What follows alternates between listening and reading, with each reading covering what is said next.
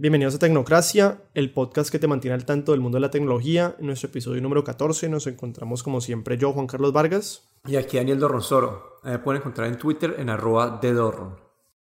Bueno, el día de hoy tenemos dos temas principales. Como siempre, trayendo temas desde Colombia. Eh, nuestro primer tema, BookClick. Ya les contaremos un poco más acerca de qué se trata. Y nuestro segundo tema, que es más como recomendaciones para ustedes o una guía que es acerca de la seguridad en las contraseñas que la gente utiliza.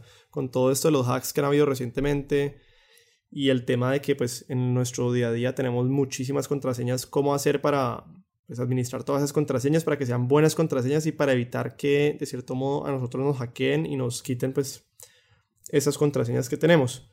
Entonces, ¿por qué tema empezamos? Arranquemos con BookClick, que es el fácil, es el cortico, y pues es algo más, un poco más animado el tema. Listo, entonces Bookly, contame qué es Bookly y cómo lo encontraste. Bueno, este lo encontré en, mi Facebook, una compañera panameña lo compartió y bueno, arranquemos, escribe, la página se llama, es b o o k l i c k.co, Bookclick. ¿Y qué hace Bookclick? Bookclick se dice que es el, el como el Netflix eh, de los libros de texto para las universidades. Entonces, este app está diseñado específicamente para personas que están en la universidad, personas que están estudiando y lo que quieren darle, como quieren ayudar a los estudiantes, es, por, es darles eh, acceso. Acceso, sí, acceso a los, a los libros pues, institucionales o, los libros, por lo menos a todo académicos. Sí, los libros académicos que por lo general son bastante caros o no siempre tenés acceso a ellos y ellos lo hacen a través de dos formas. Entonces tienen una, opción gratuita en donde tenés acceso a libros que en los cuales pueden eh, eh, libros en los cuales no necesitas pagar para, obtener la información de ah, ellos. sí. Es decir, que son una colección abierta. Sí, una colección abierta. Y después tienen una, una franja premium en donde se paga 20 mil pesos masiva por mes y tenés a todo, acceso a todos los libros que ellos tienen la plataforma, acceso online y offline, la, el app que tienen ellos te ayuda a, a tomar notas, subrayar el texto y, y, pues ahí está, también están apoyando a los, a los dueños de los libros, pues porque estás pagando tu, tu parte. Bueno, yo, yo, yo tengo varias observaciones aquí. Lo primero es que ellos en este momento tienen 1.670 libros publicados y 1.510 usuarios de la aplicación, lo cual pues se ve como un número grande, pero en verdad para la cantidad de libros académicos que existen, me parece un número todavía muy, muy, muy bajo. Y lo segundo es que, pues la gente aquí en Colombia, y desafortunadamente pues así es, pero la gente aquí en Colombia, ¿qué hacen? Las universidades y todo, sacan el, texto del libro, por ejemplo, que se necesitan leer en la universidad, lo dejan en la fotocopiadora, y entonces el profesor dice, en la fotocopiadora número 15 está el libro Administración Empresas, y para que saquen las fotocopias de la página de la 9 a la 15. Entonces los estudiantes simplemente fotocopian los textos. Entonces no sé, digamos, en el mundo real colombiano, qué tanto uso le vayan a dar los estudiantes. Porque por un lado les tocaría pagar ellos 20 mil pesos masiva para los online y offline si no quieren, digamos, entre comillas, ser piratas. O por el otro lado, simplemente dan la fotocopiadora y fotocopian las notas o los capítulos que tienen que leerse y, y pues y ya. Sí, bueno, ahí, ahí, ahí, yo le veo dos cosas que pueden motivar a la gente a utilizar este app. Bueno, tres. Uno, uno de ellos no tan pesado. Uno, bueno, punto número uno, te da acceso digital. Vos en vez de cargar libros o cargar las 20 copias que necesitas, siempre tenés en tu, en tu celular, en tu tablet, la tenés siempre con vos. no, es más para reducir espacio, más flexibilidad. Dos, te va a dar acceso a materiales distintos. No necesariamente es el, digamos que a tu profesor le guste el texto de Pepito Pérez, pero hay un man que es un genio, Fernando Mesa, que escribió un libro del mismo tema, pero un autor distinto, y tal vez te está dando acceso a un material que no tuviera disponible de otra manera. Y el tercer punto, pues que es importante, no lo quiero decir que no es importante, pero creo que es tiene un, es menos motivador es que estás salvando árboles. En vez de ir a fotocopiar cientos de páginas, estás usando tu laptop, usando tu, tu tablet, usando tu celular y estás salvando árboles. Sí, en, teoría los tres puntos son muy interesantes, pero como te digo, tristemente muy poca gente piensa en ese sentido, en el, sentido de que, uy, yo quiero tener esto digitalmente para cualquier lado, porque por un lado, pues seguramente tienen el PDF o alguien lo escanea, y por otro lado, a mucha gente, pues en verdad no le importa tanto el tema de que puedan tener ese libro en la tableta, simplemente después lo tienen fotocopiado. Y los otros dos puntos, pues lo de salvar el planeta, tampoco a mucha gente le importa, tristemente, pues. Y, y lo de encontrar nuevos autores, pues también muy tristemente los estudiantes son, por lo general, no, no, no les gusta, pues para ellos hacer la tarea es como un, pues como un peso encima, no lo ven como una oportunidad, sino más como un peso. Entonces el hecho de tener que buscar otro autor por su propio interés no, pues dudo que lo hagan, digamos, dudo que lo hagan. Sí, pero bueno, eh, me parece también me parece una iniciativa chévere. Eh, ojalá pues que que, pueda, que sigan con eso y que esto despegue. Me parece una, iniciativa chévere, sí. Que... Sí, a mí también me parece muy chévere la iniciativa, me parece muy chévere y como vos dijiste, es un Netflix de libros. Lo que pasó con Netflix, pues que la gente ha dejado de comprar esas películas piratas y lo que yo siempre he dicho, para, para combatir la piratería no es intentar que la gente vaya y y, pelee pues en contra de los piratas, etcétera, etcétera. Es ofrecer un servicio que dé un valor agregado más grande en el que la persona que, por ejemplo, iba a piratear esa película sea más fácil para él no piratearla que piratearla. Y en el caso de Netflix es así. La gente, ¿por qué lo paga? Porque es buen precio, porque es muy fácil de usar en cualquier parte, en televisor, tableta, en cualquier lado, porque tiene buena cantidad de libros, porque es en todos los sentidos le da un valor agregado al cliente que para él hace más fácil no piratear que piratear. Y eso es lo que tiene que hacer en este caso BookClick. Sí, vamos a ver cómo les va. Esto es un, un, espacio un poco distinto, porque Netflix es algo más que vos usas como por relajarte, por diversión, por entretenimiento, y el otro es más como una obligación. Entonces la, la, la, disposición a, a, invertir, a gastar puede ser un poco distinta en los dos, en los dos medios. Claro, tal vez le están pegando un mercado todavía que no está tan avanzado en ese sentido y puede que les toque irse a otros mercados. Tal vez, no sé, me imagino que sé, Escandinavia o Estados Unidos. Inclusive yo no sé si algún hay aplicaciones similares en Estados Unidos como esta. A ver, eh, veamos rapidito. Porque que yo, que yo conozca creo que no la hay, o sí. Es decir, yo sé que hay muchos programas que incentivan a los estudiantes pues a, a que compren los textbooks o que los arrienden pues estos libros académicos pero no sé si hay una aplicación similar a esta. O por lo menos no sé a dónde habrán cogido la inspiración ellos para hacer la aplicación. Sí, ahí lo más parecido que he visto yo es Chegg, que es una página de Estados Unidos donde ellos te venden textbooks usados, te compran los, los, libros y tratan de hacerlo esto a un descuento, pero el modelo en sí, el modelo de negocio no es el mismo. Entonces, Creo Es decir, ¿es digital o no es mm, simplemente físico? Ellos creo que acá, solamente creo que es físico. Ok, porque hubo un caso hace, hace algún tiempo de uno que se llamaba que se llamaba Oyster Books, que sí era un modelo muy similar, pero desafortunadamente en el 2015 cerró y pues no, no les fue muy bien. Sí. Y, y, pues la última comparación grande que uno podría hacer sería ya con como una Amazon como tal, ¿no? Con el Kindle y con la, con la suscripción que ellos tienen. Obviamente no son libros académicos, pero yo sé que Amazon tiene libros académicos, entonces ellos también se podrían expandir ese sector. No sé por qué no lo habrán hecho, por algo habrá sido. Sí, yo, sé que en, en, el, en, el, área de, de, libros de audio, eh, Amazon tiene con, eh, con eh, Audible es que vos pagas, creo que son como 14, 15 horas al mes y te dan un libro gratis cada mes. Es como que la suscripción y te dan pues descuentos en, si quieres comprar más. Ese es como que el, modelo pues más parecido en relación a libros que puedo pensar. Pero se ve chévere, ojalá les despegue. Sí, ojalá, ojalá les despegue. Yo... Pues ellos no llevan mucho tiempo, es decir, lanzaron hace menos de seis meses o hace seis meses creo. Y, la verdad, pues nos va a tocar hacerle seguimiento a ver cómo le va la aplicación. Esperemos a ver si podemos contactar a uno de los, de los encargados de la página A ver si nos pueden comentar un poco más acerca de ella. Bueno, ¿preparado para el segundo tema? Sí, el segundo tema es un poco más grande. Es una, una tendencia que hay hoy en día. Muchas de las páginas grandes que, que nosotros usamos en el día a día las están hackeando. Y en algunos casos no solamente se roban la información básica, sino que también incluso llegan a robar tu clave.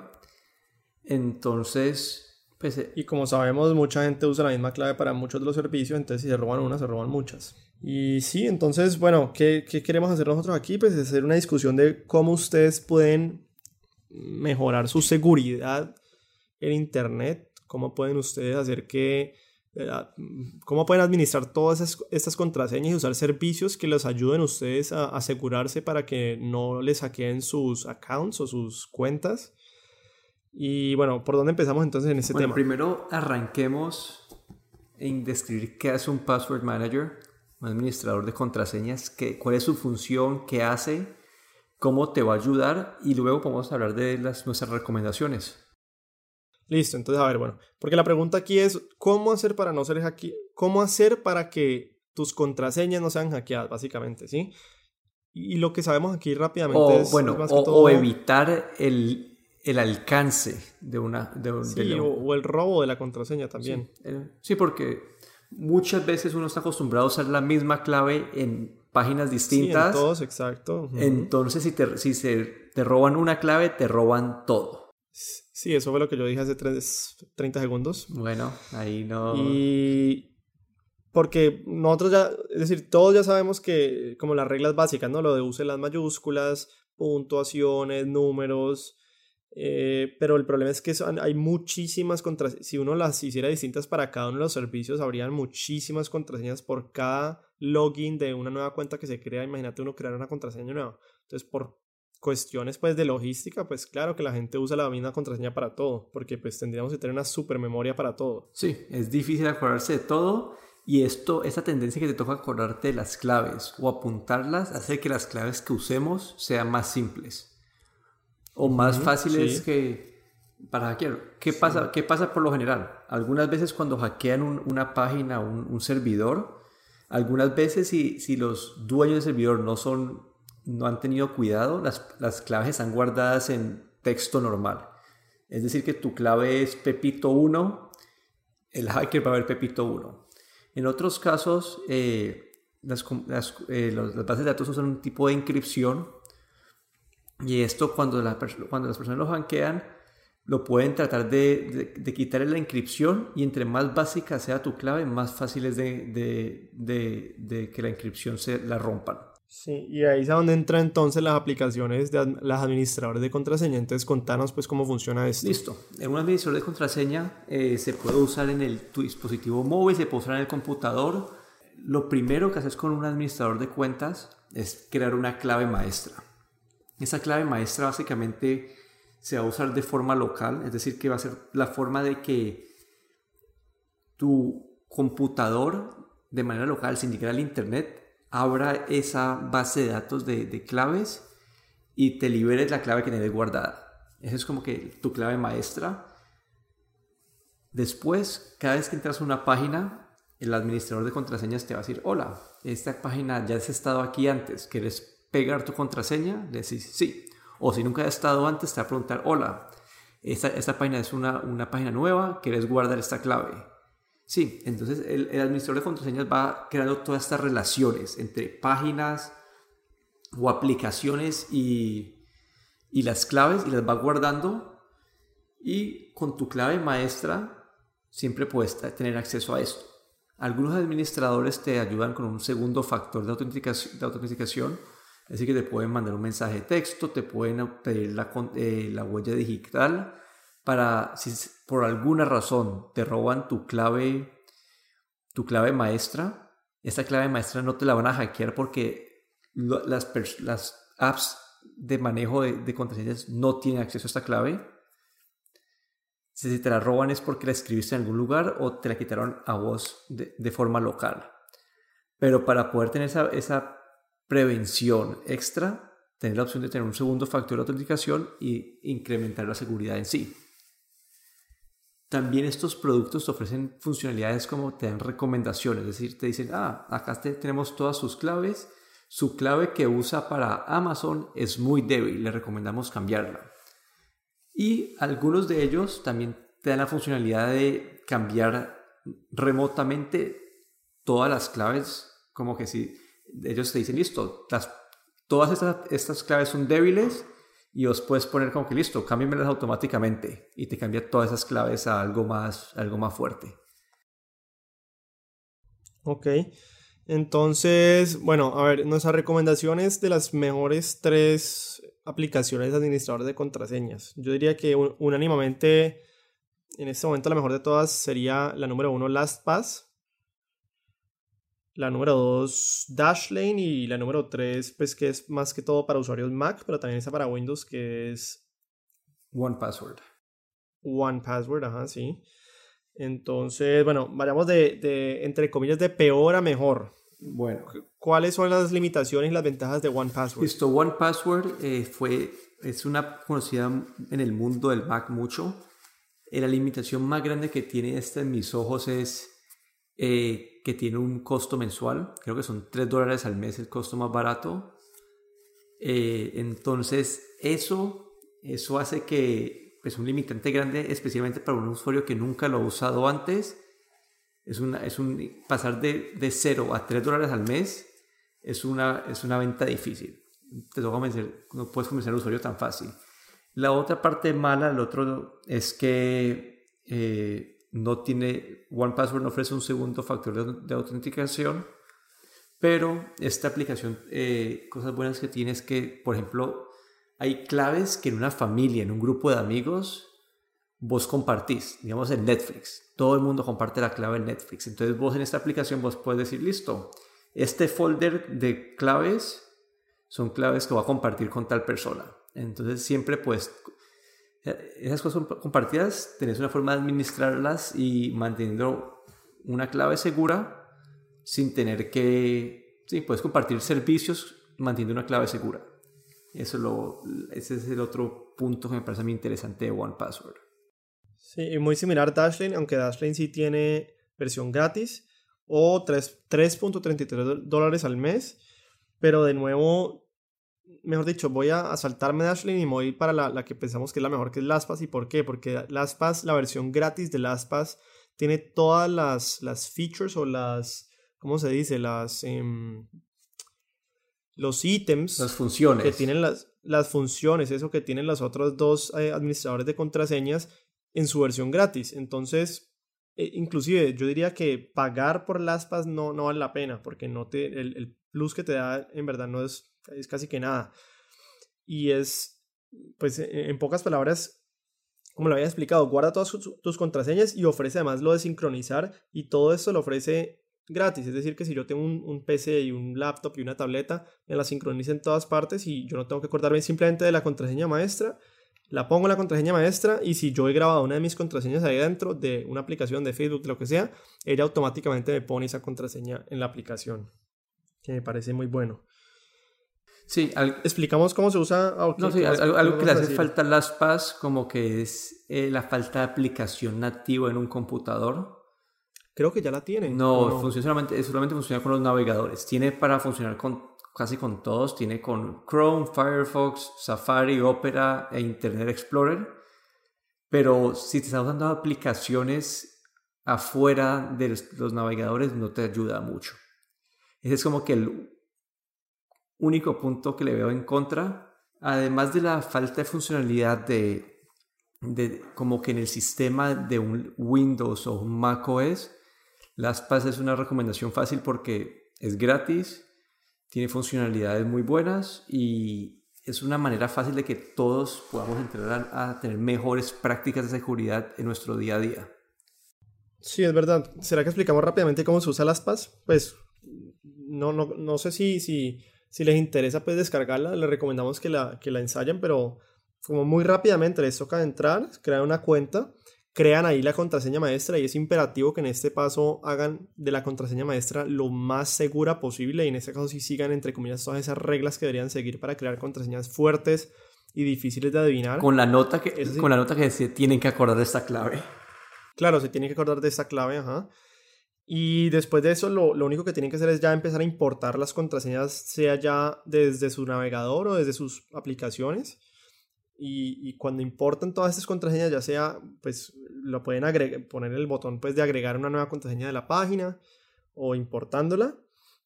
Ya después de esto, si ya quieren, pues, como dijo Daniel antes, aún más seguridad, pueden eh, activar el, el autentificador o el, lo que se conoce como el two-step verification o el verificador de dos pasos que, que pues, manda ese mensaje de texto o en este caso es una aplicación que, que está en tu celular y entonces le manda un, como un pin a tu celular para que se ponga además de eso. Entonces, mejor dicho, para que los hackeen tendrían que adivinar la contraseña maestra y además de eso tener acceso al teléfono en donde está ese, ese verificador. O sea que es bastante seguro nuestros, en nuestro pues en nuestra opinión. ¿Algo más que quieras comentar de eso? Eso la verdad es la forma de usarlo, es algo que yo creo que todos deberíamos estar haciendo en nuestro día a día. Les recomiendo a todos que lo usen. Si no quieren usar LastPass, eh, está Dashlane, es nuestra segunda opción. Y OnePassword, si están dispuestos a pagar, es otra, otra opción interesante. Sí, aunque yo, como dijimos antes, recomendaríamos LastPass eh, por encima de todos ellos. Ya, claro, depende de cada quien cómo ellos tomen cada aplicación y la funcionalidad que para ellos sea la mejor o sea más fácil de usar. Pero, pero inclusive, es que, es que esto es casi que nos facilita la vida a todos, pues porque esas aplicaciones que nos ayudan a no tener que acordarnos de todas esas millones de contraseñas que día a día nos toca crear. Entonces sí, denle un ensayo en LastPass la pueden descargar. Está para Android, iPhone, para los navegadores principales. Chistoso que no esté para Microsoft Edge. Si no estoy mal, creo que no, es, no, no está. Para Microsoft Edge sí, todavía. no. Es, yo creo que Microsoft Edge, cuando, ahora que lanzó, lanzó con muchas limitantes en los plugins adicionales por, por tácticas de seguridad. Sí, pero si están usando Microsoft Edge, de una vez les recomendamos que no lo utilicen. Google Chrome es mejor, así que... Bueno, ahí pues sí, ahí no, han habido pruebas de que el Edge es muy bueno en varias, en varias funciones, ¿no? Sí, pero pues es muy bueno en varias funciones, no significa que sea mejor. Más fácil de usar Microsoft, eh, Google Chrome. Así que recomendación por lo menos mía personal. Hay muchos otros navegadores mejores que Microsoft Edge. Les recomendamos que no lo usen. Yo. Vos. Es tu recomendación del día. Sí, esa es mi recomendación del día. Bueno, y para que todos estemos atentos, ahorita en un futuro también eh, se vienen eventos grandes eh, en agosto se espera el lanzamiento del Samsung Note 8. También se espera el lanzamiento en agosto o septiembre del, Google Pixel 2. Y en septiembre se espera el lanzamiento del iPhone 8 o iPhone X o iPhone 10, como quiera que se vaya a llamar. Sí.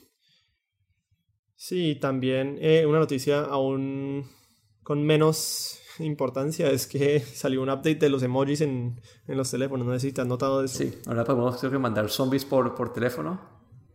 Yo no me acuerdo qué es, pero sí hay varios. David Bowie está entre esos. Emojis, vamos a ver qué tiene el emoji pack nuevo. Sí, tiene varios. Yo, yo ahí vi que tenía varios. A ver. Pero bueno, ¿algo más para comentar en ese episodio? Cerramos. Sí, algo. Eh, tenemos un hashtag nuevo para usar en Twitter se me ha olvidado el hashtag. Se me ha olvidado el hashtag, muy importante. El hashtag que hemos lanzado se llama hashtag Tecnoduda, T-E-C-N-O-D-U-D-A. Usando este hashtag ustedes nos pueden hacer preguntas por Twitter y nosotros las responderemos en nuestro programa. Para la próxima semana Juan Carlos tiene la tarea de prepararse para recomendar el mejor laptop para un estudiante.